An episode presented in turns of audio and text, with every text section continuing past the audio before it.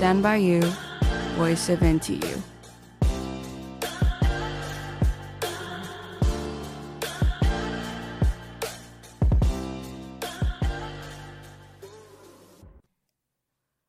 欢迎收听台大之声 Stand by you, voice of into you。我是今天的主持人可轩。嗯，最近到了高中生考完学测的日子，要来准备填志愿了。还记得我当初考完知道成绩后，才开始思考，嗯，要填什么科系呢？那时候啊，第一次知道有农艺系这个系，我根本不知道它这个系啊到底在做什么的。一开始啊，还以为是什么修剪树木的科系呢，但又觉得这个和园艺系到底差在哪里啊？所以啊，我就去了解了一下，谁知道呢？我就这样踏入了农艺系。接下来就来谈谈农艺系和园艺系最大的差别吧。两者最大的差别就在于吃得饱和吃得好。园艺系呢，就是吃得好，像是种果树啊、蔬菜、花卉等，还有景观设计之类的。那农艺系呢，就是吃得好，像是五谷杂粮类，例如水稻、玉米、马铃薯之类的。当然，这两者之间也有重叠的区域。那么我废话不多说，我就透过问答题来让大家更加认识农艺系吧。我事前收集了一些观众的问题。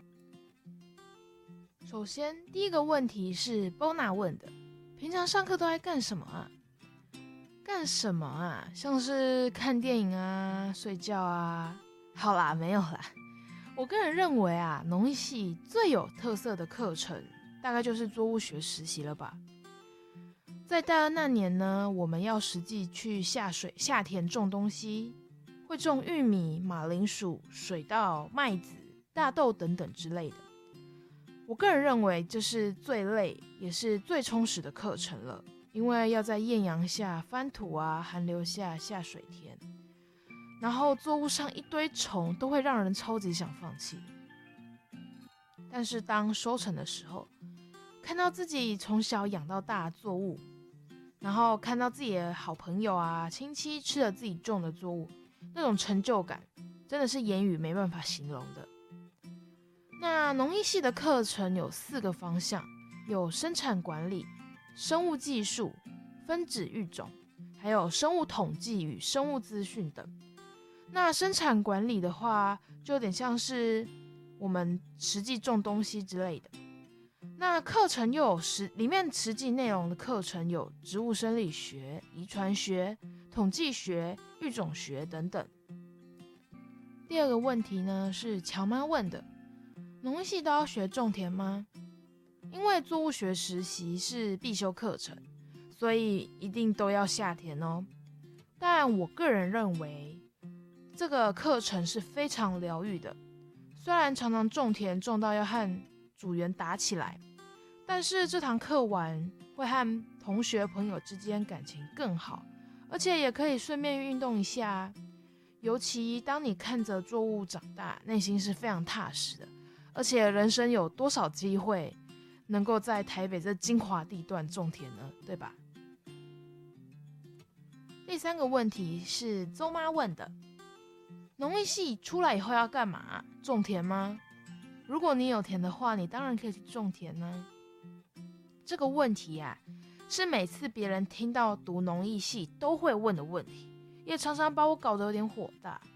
什么系出来就一定要做什么吗？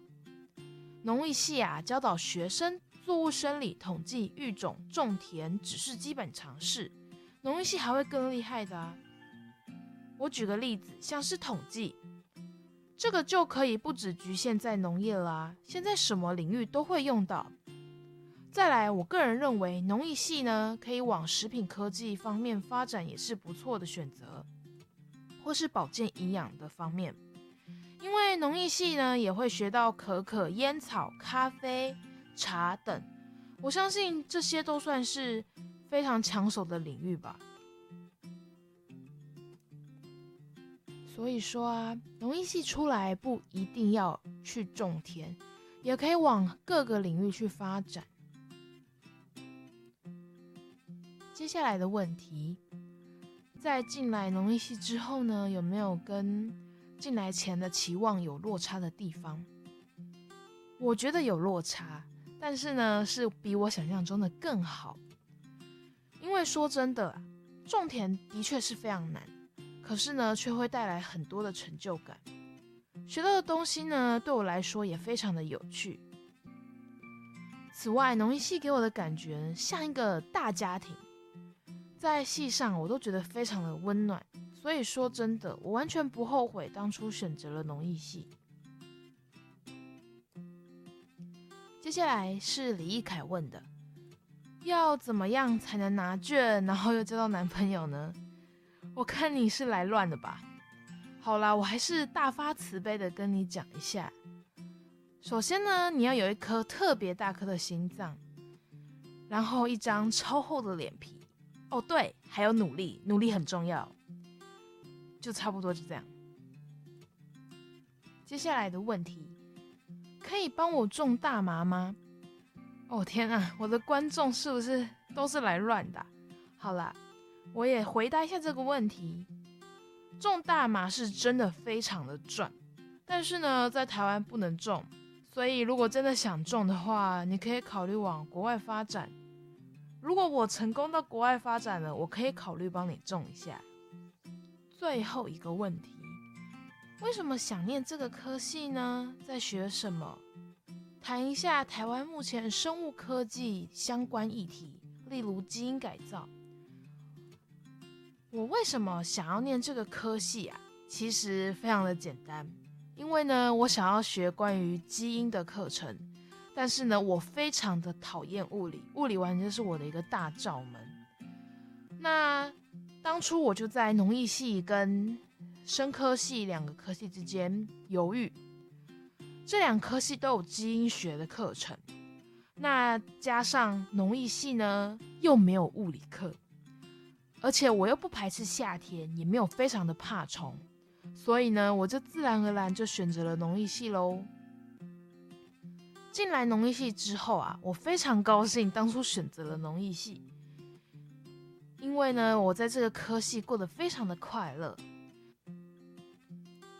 至于这个科系在学什么，我前面提过了，这里就不再多做赘述喽。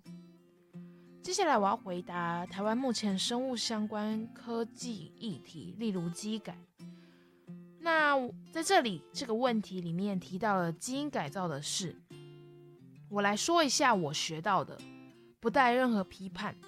首先呢，基因改造作物在台湾是禁止种植的，所以呢，你吃到的基改食品多是来都多是来自国外的。而基改作物呢，之所以会产生，主要是为了生产者的方便，而不是消费者。我在这里举一个例子好了，像是我自己种玉米的时候，我只有一点点的土地就一吸，那我不喷药，除草啊、除虫都是我自己来，那真的是除的要死，而且呢，秋行菌虫啊，三两下就把你的作物吃光光了。那你想想看哦，像美国啊、加拿大那种超广大的田地，他们要怎么办？他们如果不喷药，他们要用手除，要除到民国几年啊？系上的老师说过啊，美国那些大地主的小孩，他们的也是一般的年轻人嘛，假日也会想和我们一样，想要出门看电影啊、逛街啊、去约会。你觉得有可能要他们一个人在假日的时候呢，去他们那看不见地平线的田除草除虫吗？这当然是不可能的嘛。他们的生活也会想要有自己的品质，所以喽，有需求就有供给，业者呢就研发出抗除草剂的作物，所以机改作物是应农夫的需求所造出来的产品。一个机改作物呢，背后是一大群的研究员花长时间研发出来的。像我之前想说啊，为什么有会发光的鱼？可是没有会发光的米呢？后来进了这科系，仔细一想，会发光的米根本就没有市场啊，谁要吃？所以自然而然就没有这种东西上市嘛。所以机改作物会发会产生一个基改作物，那它要有一个广足够大的市场。一个市场不够大呢，就不会有这个作物产生。像是玉米啊、大豆、棉花等这些作物都是影响世界食物安全的作物。这些作物的市场够大，可以养得起那一大群的研究员，所以才会有这些作物产生。那这时我们就再来想想看，机改到底是好是坏？我想见仁见智吧。你从消费者的面和从生产者的面去思考机改作物这件事，会有不同的想法。